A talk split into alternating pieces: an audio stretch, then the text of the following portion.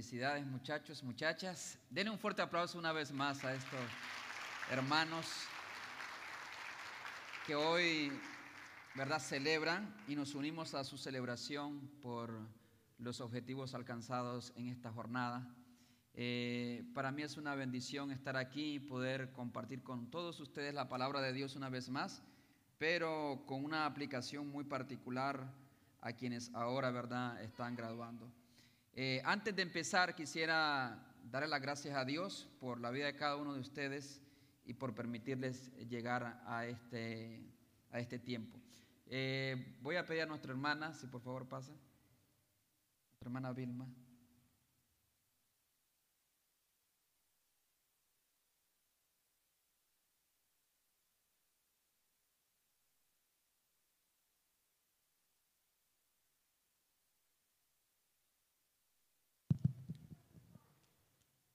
Dios les bendiga, hermanos, y con tanta emoción se nos está olvidando que tenemos niños. Muchas felicidades a todos los graduados. Eh, es el momento del Ministerio de Igle Kids y su niño tiene siete años para abajo. Los esperamos en las clases, hermanos. Gracias.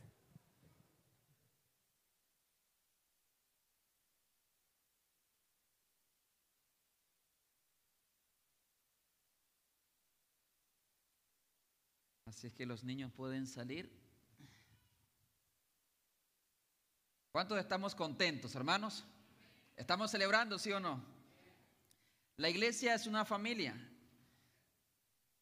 Y cuando un miembro está lastimado, está herido, todos deberíamos de sentirlo como un solo cuerpo que somos. Pero cuando alguien está celebrando y está contento, todos deberíamos de alegrarnos también, porque somos una familia. Así es que en esta hora nos gozamos y celebramos con los graduados. Ah, había una ilustración, una historia, bueno, realmente anécdota. Una perrita y un elefante. Ambas eh, se embarazaron en la misma fecha. Y pasaron tres meses y la perrita dio a luz cinco, eh, cinco cachorros. Pasaron otros tres meses, se volvió, volvió a quedar embarazada la perrita y dio a luz otros seis cachorros. Pasaron nueve meses y la perrita volvió a quedar embarazada y entonces dio a luz otros cinco cachorros. Y entonces aquella perrita, picada por la curiosidad, se acercó a, a, la elefante y le dijo, oye, ¿cuál es el problema contigo? Según tú, te, tú quedaste embarazada la misma fecha que yo.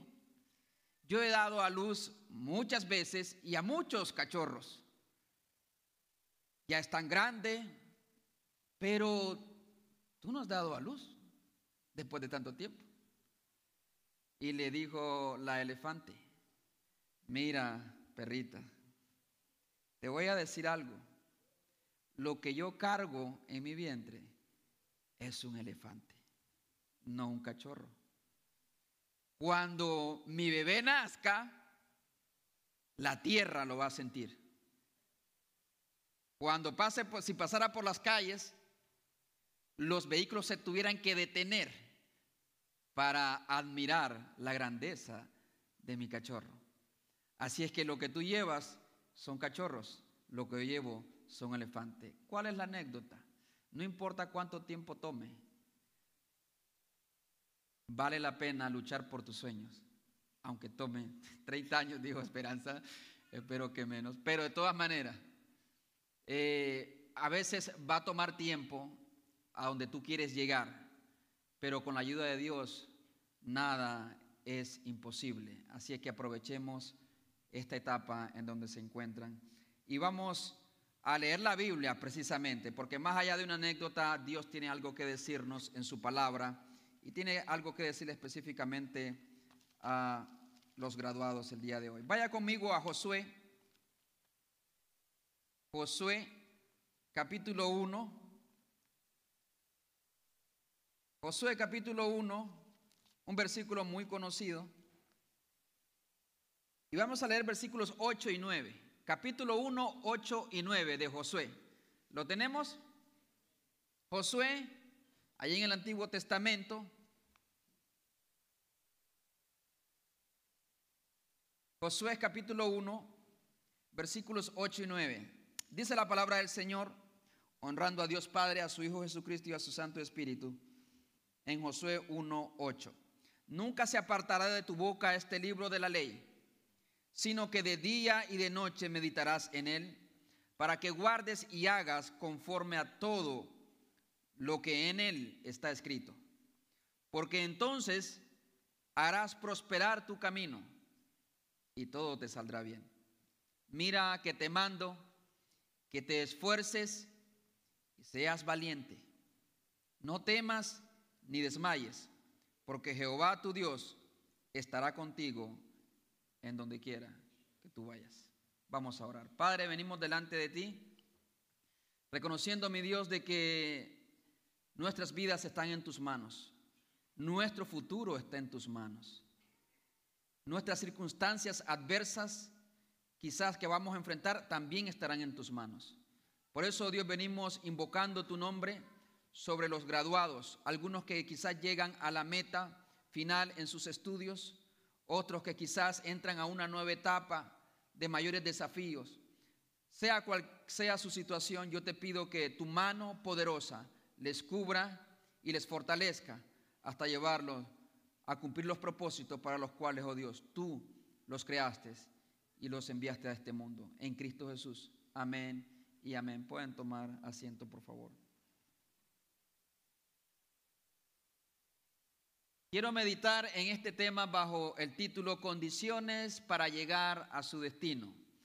Condiciones, algunos requisitos importantes para que ustedes puedan llegar eh, a su destino hacia donde quieren llegar. Quizás otros sienten que ya llegaron.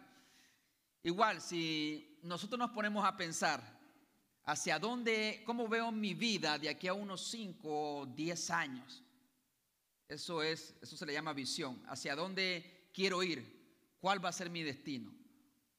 No importa la edad que tengamos, pero cómo me veo a mí mismo de aquí a 5 años. Martin Luther King dijo en una ocasión, tengo un sueño. La pregunta sería, ¿cuál es el sueño de ustedes? ¿Cuál es esa cosa que los motiva y los impulsará a no rendirse? Porque eso es precisamente un sueño. No te deja tranquilo, te atrapa y luchas por ello. Todo buen arquitecto comienza a construir un edificio partiendo de un plano que previamente se ha dibujado y diseñado. Todo buen arquitecto. No es un buen constructor aquel que empieza construyendo de la nada. A ver qué me sale, voy a tirar una, una pared por acá y otra. No, eso sería una locura. Tienes que tener una idea clara hacia dónde quieres llegar. Y eso es lo que nos enseña el principio número uno.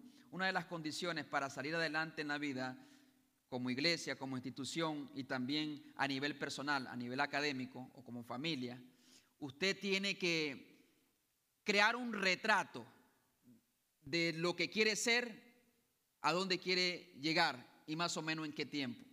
Por eso la gran importancia de que ustedes tengan metas claras. Tienen que tener metas claras hacia dónde o qué quiero alcanzar dentro de determinado tiempo, dentro de los, los siguientes 5 o 10 años. ¿Sabe? La gente que no tiene visión le, dice sí a muchas cosas. Cuando tú tienes visión vas a tener que decirle no a muchas cosas en realidad. Y vas a tener que centrarte en eso que tú quieres para tu vida, según la voluntad de Dios. Mire lo que dice el versículo 2 y 4 de Josué. Josué 1. Mi siervo Moisés ha muerto, ahora pues levántate y pasa a este Jordán, tú y todo este pueblo, a la tierra que yo les doy a los hijos de Israel. Yo os he entregado esa palabra es importantísima, porque no dice yo la entregaré, sino que yo ya se las di, ya es vuestra. Si lo que estás pensando y lo que estás soñando está dentro de la voluntad de Dios, en realidad Dios ya te lo dio, a como le había dado la tierra prometida. En realidad esta tierra prometida, Canaán, Dios se la había prometido a Abraham originalmente, cientos de años antes que este, este suceso ocurriera. Mi siervo Moisés ha muerto, ahora pues levántate y pasa este Jordán. Dice el versículo 3, yo os he entregado, como lo había dicho a Moisés, todo lugar que pisaré la planta de vuestros pies. Y quiero explicar en primer lugar que este es un versículo que tiene un contexto, ¿no? Moisés ha muerto y van a entrar a otra etapa. Israel tenía que entrar a otra etapa. Ya Moisés había hecho su función, Dios lo había usado como lo había querido usar y para lo que lo necesitaba. Ahora le tocaba a Josué tomar el liderazgo y recibir esa visión de lo que sería Israel en el futuro. O sea, Josué entendía hacia dónde Dios los quería llevar. Y, eso pareciera simple en el, en el texto, pero para nosotros a veces puede ser un poquito complejo. La pregunta es, si tus propósitos y tus planes son buenos, en primer lugar, si es algo que te apasiona, por lo que tú podrías dispuesto a dar tu vida, a luchar por ello, y si esa es la voluntad de Dios para tu vida. Porque en el aspecto cristiano jugamos también o involucramos o tiene que ver mucho el propósito de Dios para nosotros. Por lo tanto, una de las cosas, un consejo básico, así como José lo tenía claro hacia dónde, cuál era su meta, Así también cada uno de nosotros tenemos que entender cuál es mi meta y si esta meta en realidad es la voluntad de Dios. ¿Cómo serviría a Dios que yo llegara a este lugar? ¿De qué manera podría servir a Dios? Como siempre he dicho, Dios hace llamados. O sea, no nada más llamado al ministerio pastoral, porque a veces se confunde. En realidad, aquel que es cirujano, aquel que es médico, Dios le dio esa vocación, Dios lo creó para eso. Y desde ahí usted puede glorificar a Dios como un médico o como un maestro, o como un abogado, como, como un policía, puede glorificar a Dios. El tema es que nosotros entendamos que para esto es que Dios me ha creado a mí. Para esto me creó y de donde yo esté, yo voy a glorificar a Dios, voy a traer honra y gloria a su nombre. Claro, eso lo pensamos los cristianos, esa última parte. Los no cristianos obviamente nada más piensan en salir adelante, crecer y cumplir sus sueños. Pero el cristiano piensa en algo más que eso, piensa en glorificar a Dios con esa tarea a la cual Dios lo llamó. Metas claras. Entonces entenderemos hacia dónde vamos. Aprende a discernir la voz de Dios. Hay mucha gente que querrá, que querrá decirte, yo creo que tú eres bueno para esto. Yo creo que tú deberías de estudiar aquello. Pero debes de, tú de entender en realidad a qué, para qué Dios me creó. ¿Es esto lo que Dios quiere para mí? ¿Me veo yo el resto de mi vida haciendo esto o no me veo ahí? Entonces, aprender a discernir la voz de Dios en el proceso. Porque quizás en el proceso algunos de nosotros, algunos de ustedes, podrían tener ciertas variantes en lo que quieren ser o hacer. Y es común, ha pasado muy a menudo, que algunos empiezan estudiando, digamos, para médico y dicen, no, no, voy a estudiar mejor para maestro. Y yo he visto eso con mucha frecuencia. Estén dispuestos a ser flexibles y entender la voluntad de Dios. Claro, bueno fuera que desde el momento en que nosotros entramos en una nueva etapa, entendamos con seguridad que esto es lo que Dios quiere para mí y me veo haciendo esto toda mi vida. Compartí ayer en, una de las celebraciones con Andreita eh, que en en la vida hay tres decisiones importantes, ¿verdad? ¿Dónde voy a pasar mi eternidad? ¿Con quién me voy a casar? Y también de qué voy a vivir. O sea, cuál va a ser mi profesión en este, en este mundo. O sea, cómo voy a traer alimento a mi hogar y cómo voy a servir a Dios a través de ese, eh, de ese trabajo que Dios me dará. Por lo tanto, es una decisión sumamente importante. Todas las demás decisiones obviamente tienen su lugar, pero estas cambian y definen el rumbo de tu vida. Segundo lugar, otra de las condiciones no solamente es tener una meta clara hacia dónde quieres ir. Veamos lo que nos dice el texto en el versículo 9 de Josué. Josué 1.9. Mira que te mando. Aquí es Dios hablándole directamente a su siervo Josué. Mira que te mando. No es que una sugerencia, no es una opinión. Ven, te voy a dar un consejo, Josué. Es algo que tienes que hacer para poder llegar a la meta que Dios te ha dado. Te mando que te esfuerces y que seas valiente. No temas ni desmayes porque Jehová, tu Dios, estará contigo a donde quiera que tú vayas. Segundo consejo práctico para nosotros, como lo fue para Josué. Josué entendía que iban a haber grandes desafíos, retos, que a veces quizás de pronto lo desanimarían a seguir adelante con la misión que Dios le había dado. Claro que sí. Piensen nada más por un momento. Josué no jugaba a las canicas. Josué no iba de, de picnic al parque. Josué iba a entrar a una tierra donde él nunca había estado, con un pueblo que nunca había sido entrenado para la guerra. Eran esclavos en Egipto. ¿Cómo se les ocurre que iban a estar en el gimnasio y con todas las condiciones, me entiende, para poder luchar? No. Habían pasado 40 años en el desierto, donde dice las escrituras que con los guaraches que salieron, con esos todavía llegaron. Porque Dios, obviamente, estaba con su pueblo y Dios los iba guiando por 40 años. Imagínense ustedes, no tenían tiempo para entrenar para la batalla. No sabían muy bien alguna estrategia de combate. Pero ¿saben qué? Josué tenía que esforzarse y tenía que ser valiente. Muchas cosas podrían desanimarlo. Oh Señor, pero yo la verdad, este pueblo está pequeño, Señor. Canaán es una tierra donde sí es buena y me gustaría estar ahí, pero hay grandes guerreros en Canaán, entrenados para matar, y nosotros no podemos, Señor. El principio básico, por eso, o el mandamiento de Dios es, esfuérzate, esfuérzate y sé valiente. A veces, en realidad, vas a tener que ser herido en batalla, pero eso no, significa que vas a perder la guerra. A veces quizás te vas a desanimar en el proceso, los trabajos que te van a dejar, quizás los maestros, en una nueva etapa. Requiere que nos dediquemos a ese, esas metas que hemos establecido. Si ustedes no se dedican de corazón a eso que están pensando llegar a ser, difícilmente podrán lograrlo. Les voy a dar un ejemplo. Yo una vez invité en iglesia eh, en Clinton a todos los que quisieran venir a, aprender de música. Yo creo que todo maestro de música en su momento se ha llevado esa experiencia.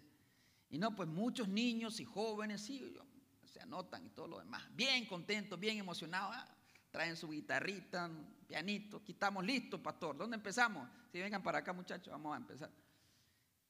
Y sí, la primera semana, oh, sí, qué bonito. Nos vemos, hermano. Se van.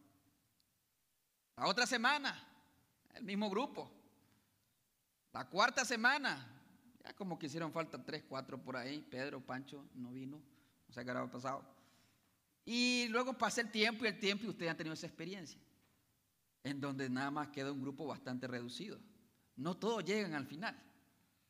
Entonces los que llegan es obviamente porque Dios les ha puesto cierta vocación para que lo hagan y se han esforzado. No, no es fácil. Un hermano me decía, yo quise aprender guitarra, pero se me... No, hermano, usted viera cómo me dolían los dedos. Yo, ¿Usted qué cree? ¿Que son de, de metal mis dedos o que no? Sí, se batalla, pero cuando quieres aprender y tienes la pasión, vas a luchar por lograrlo. Así es que donde van a llegar ustedes, no sé las experiencias que van a vivir, pero van a enfrentar grandes desafíos como los enfrentó Josué. El tema es, esfuércense. A veces pasarás noches enteras en vela haciendo tus trabajos para poder obtener buenos grados. Eso es esforzarse. No como aquellos que se van de parranda, se van a fiesta, se van a compartir con, con sus amigos, mientras otros están trabajando por su futuro.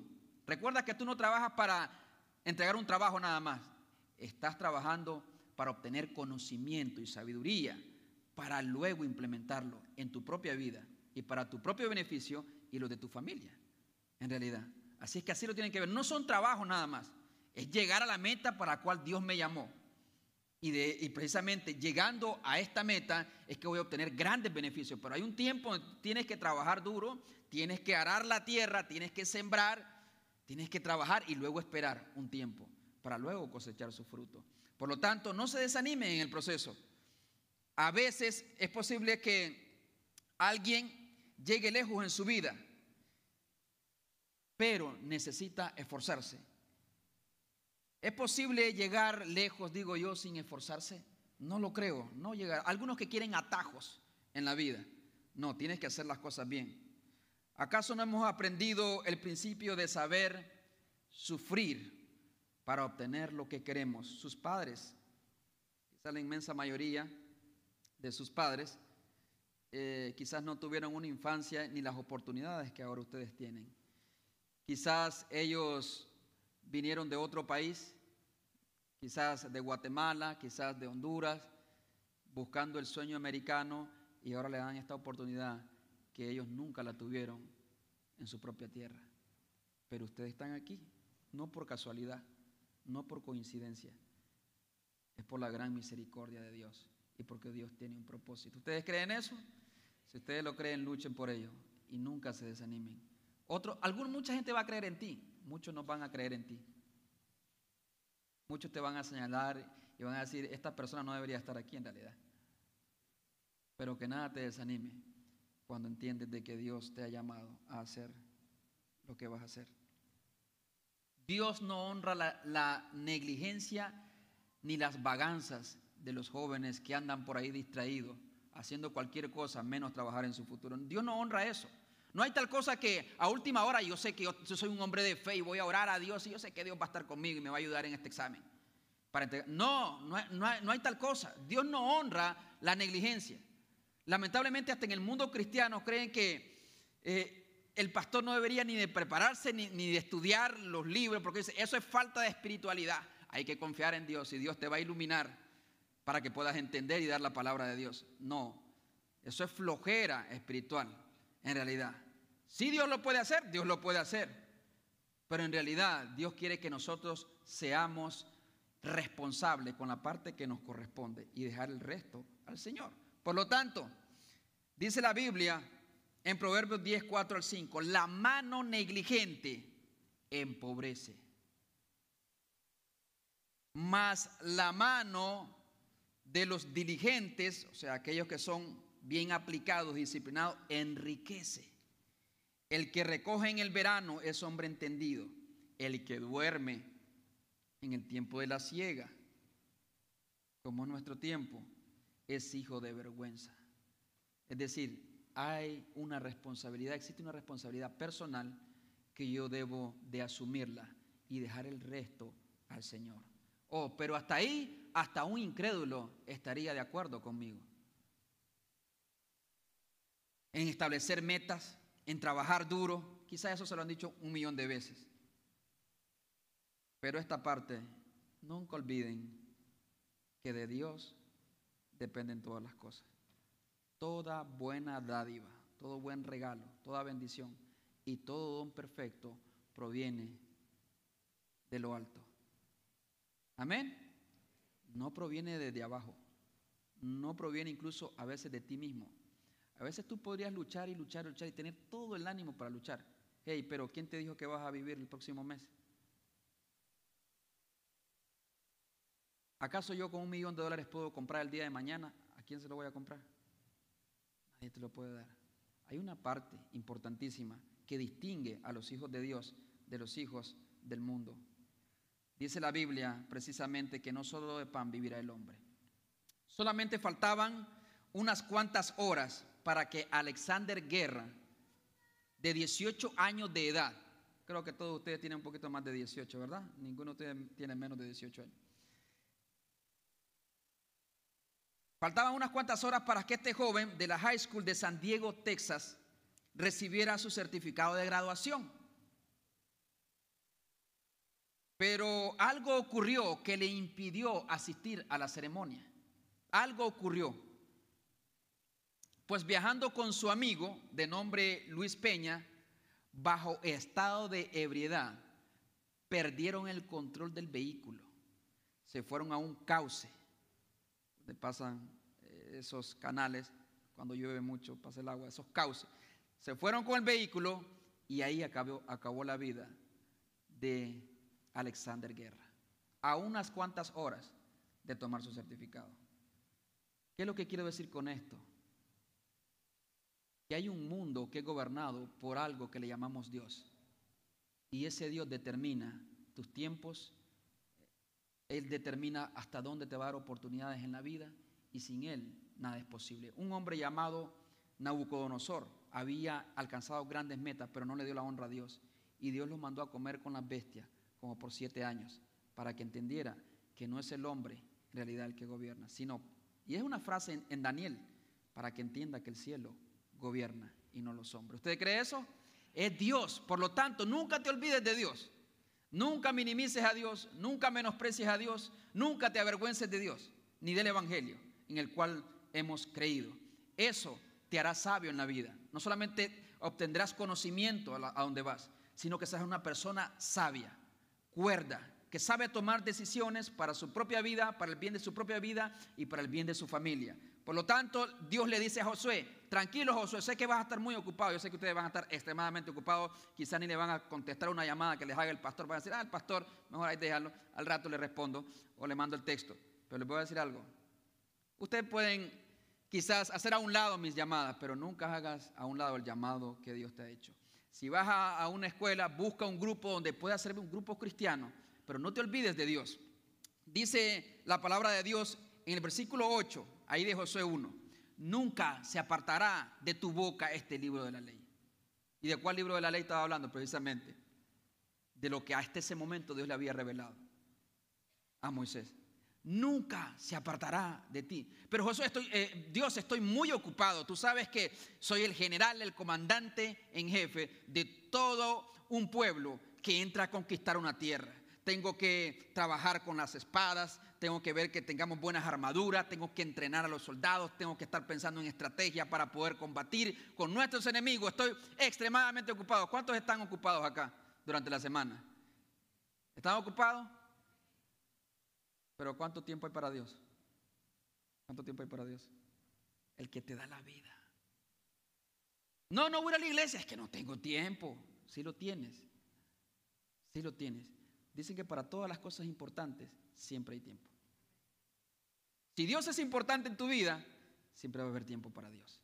Congrégate en una iglesia, no te conformes con pertenecer a un grupito, congrégate y busca servirle. Porque los días, en realidad, tú no sabes cuántos días Dios te va a dar, los días están contados para cada uno de nosotros. Cada día que vives se te va restando de una cuenta y vas viviendo y se te va rentando. Por lo tanto, es importantísimo que ustedes le den atención, no solamente a su cabeza, con el conocimiento que van a adquirir en la escuela, sino también a su corazón, con el conocimiento de Dios. Nunca se apartará de ti, de tu boca, este libro de la ley. Lejos de apartarse este libro de tu boca, dice la palabra del Señor ahí en el versículo 8, sino que de día y de noche, hombre, si ando en batalla, Señor, podría poner muchas excusas a Josué. Yo ando en batalla, ando en guerra, sudado bajo el sol abrasador del día. ¿Será que Josué tenía tiempo para Dios? Día y noche meditarás en él. Y meditar no es nada más medio leer. Ah, sí, ahora tengo una aplicación que se llama YouVersion o algo así. Ahí está, ya hice mi devocional rapidito y lo escondí por ahí. Ya hice mi devocional, hermano. ¿Cuánto le tomó? No, pues unos tres minutos. Comida microwave, que le gusta. ¿Ustedes creen que así van a hacer frente a las tentaciones? Eh, Satanás no anda jugando a las escondidas ni a las canicas. Satanás quiere destruirte. Y lo primero que va a destruir es tu tiempo con Dios. Si no te hace, si no te hace caer en pecado, te va a mantener extremadamente ocupado de tal manera que te olvides del Señor. Nunca, dice Dios, se apartará de tu boca este libro de la ley, sino que de día y de noche meditarás en él. Meditar no solamente leer, no solamente conocer las escrituras, no solamente informarte de lo que Dios dice, sino meditar, es procesar una y otra vez lo que Dios me habló. ¿Qué Dios me dijo esta mañana? ¿Cómo Dios quiere que yo lo aplique en mi vida? Y así ir creciendo en tu relación con el Señor. Y lo que es para los jóvenes acá y los adultos que están graduándose, es para todos y cada uno de nosotros. Aunque sea un versículo en el día, léelo y medítalo y remedítalo. A veces no es tanto que vas a leer todo un capítulo o un libro de la Biblia. A veces con un versículo, pero medítalo. Reflexiona en él. Y pregúntale a Dios cómo lo vas a aplicar en tu propia vida. De día y de noche. No olvidarás este libro de la ley. ¿Para qué? Para que hagas conforme a, lo, a todo lo que en él está escrito para, porque entonces harás prosperar tu camino y todo te saldrá bien, dice el Señor. Qué tremenda promesa para cada uno de ustedes. nunca se aparte este libro de la ley, la palabra de Dios, medita en él día y noche. Pero no solamente ahí, para que guardes, para que hagas, para que practiques lo que en él está escrito. Porque no sirve de mucho nada más llenar mi, mi, mente de conocimiento de Dios, si no lo llevo a la práctica de cada día. Por lo tanto, jóvenes, adultos que se gradúan, yo estoy contento de formar parte de sus vidas y de este tiempo. Eh, me alegro con ustedes y yo sé que cada uno vivió su experiencia a nivel de high school, a nivel de universidad donde están algunos, a nivel de seminario, de, de la escuela. Han vivido sus propias luchas y desafíos, pero nunca sabes qué tiene el destino más adelante. Sea lo que venga, yo sé que con la ayuda de Dios podrás salir adelante y podrás vencer, pero manténganse en los caminos del Señor, porque al hombre no le sirve de mucho ganar el mundo entero y perder su alma. Si tú eres un buen negociante, ese sería el peor negocio de tu vida, que tú alcances todas tus metas y te olvides de tu propio Dios. ¿Qué recompensa darás por tu alma un día? Por lo tanto, crezcan en el conocimiento, pero crezcan en su relación con Dios a la misma vez, con metas claras. ¿Cómo quiero ver mi familia? Cómo será esa persona con quien me quisiera casar, eh, qué tipo de valores debería tener esta persona, cómo es la familia que yo quisiera formar, cómo es el hogar que yo quiero tener de aquí unos cinco años. O sea, es proyectarte hacia el futuro y trabajar en ello con amor y dedicación y no dejar que nada ni nadie te estorbe, porque Dios estará al lado tuyo. Denle un fuerte aplauso a los jóvenes que están acá, a los adultos que se gradúan también. Y vamos a hacer una oración especial por ellos. ¿Qué les parece, iglesia? Amén. Imagínense que es su papá, su mamá que se está graduando o alguno de sus jóvenes, alguno de sus hijos. Y usted obviamente quisiera lo mejor para cada uno de ellos. Así que vamos a orar con esa intención de que Dios les bendiga y que les abra caminos donde quiera que vayan, pero sobre todo que les haga crecer en su relación con Dios. Así es que voy a pedir a los jóvenes que pasen, a, todos los graduados en realidad, que pasen. El regalito se lo va a entregar, hermano. Un presente de parte de, de la congregación, pequeño recuerdo. Como hemos dicho, nos, nos gozamos con los que se gozan. Y es una experiencia bonita que como familia en Cristo también promovamos no solamente buenos valores y la vida espiritual, sino la educación de nuestros hijos. Creo que los padres estamos puestos por Dios sobre nuestros hijos y Dios nos ha confiado a nuestros hijos, no solamente para que los eh, le demos de comer, sino también para que los formemos y, hagamos todo lo posible para que tengan un futuro brillante en su vida aquí en la tierra, pero sobre todo, obviamente, para prepararlos para la eternidad. Y quizás ya ninguno de ellos estará bajo su tutela como lo han tenido todos estos años. Pero es ahí donde dice la palabra de Dios que debemos de instruir a nuestros hijos mientras hay tiempo luego crecen eh, y la verdad es un poco más difícil eh, de poder enseñarles y, dejar, y que ellos se dejen guiar.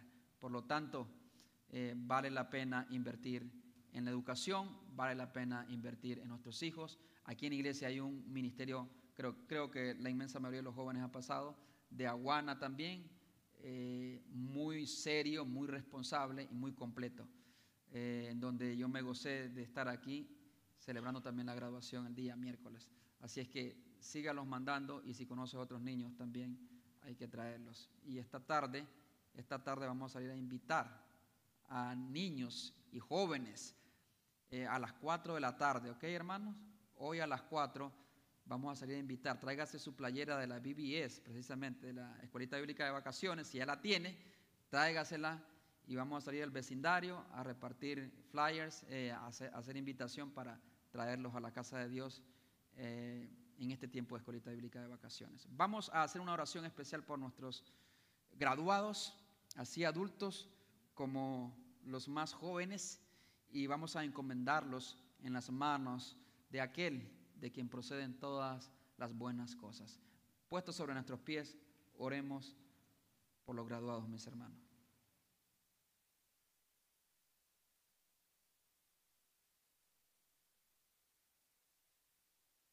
Querido Dios y Padre que estás en los cielos, venimos ante ti en esta hora, reconociendo que tú has estado con cada uno de mis hermanos y hermanas en este proceso de formación académica, lo cual será de gran utilidad para sus vidas desde ahora, pero también en el futuro. Dios mío, solamente oramos como iglesia, que en tu misericordia los tomes y les guíes y que ellos puedan alcanzar las metas que de pronto ya tienen en su corazón. Y si alguno de ellos no tiene metas específicas, yo te pido, mi Dios, que tu misericordia les muestre qué es lo que tú quieres que sean ellos y hacia dónde lo quieres llevar. Oh Padre eterno, yo te suplico que pongas un espíritu esforzado y valiente, que no se atemoricen ante los desafíos de la vida, sino que te miren a ti, oh Dios, y las fuerzas y el valor que proceden de Cristo Jesús, quien ha dicho precisamente que estará con nosotros todos los días hasta el fin del mundo. Mi Dios bendito, también te pido de que les ayudes en su formación espiritual, no solamente académica, sino también en su formación espiritual, en su relación contigo. Que tu Espíritu Santo les inquiete, les moleste y sobre todo les convenza y le guíe siempre a los pies de Cristo, aun cuando puedan de alguna manera tropezar en la vida, que puedan reconocer que hay gracia y misericordia para todos aquellos que te buscan. Bendice sus vidas, los encomendamos en tus manos desde el más joven hasta el más adulto. Te agradecemos por tus bondades, por haberles guardado todo este tiempo en sus escuelas, por haberle dado sabiduría y ahora, oh Dios, los encomendamos en tus manos en esta nueva etapa de sus vidas. A ti sea la honra y la gloria por siempre. En el nombre de Jesús. Amén y amén. Dele un fuerte aplauso al Señor.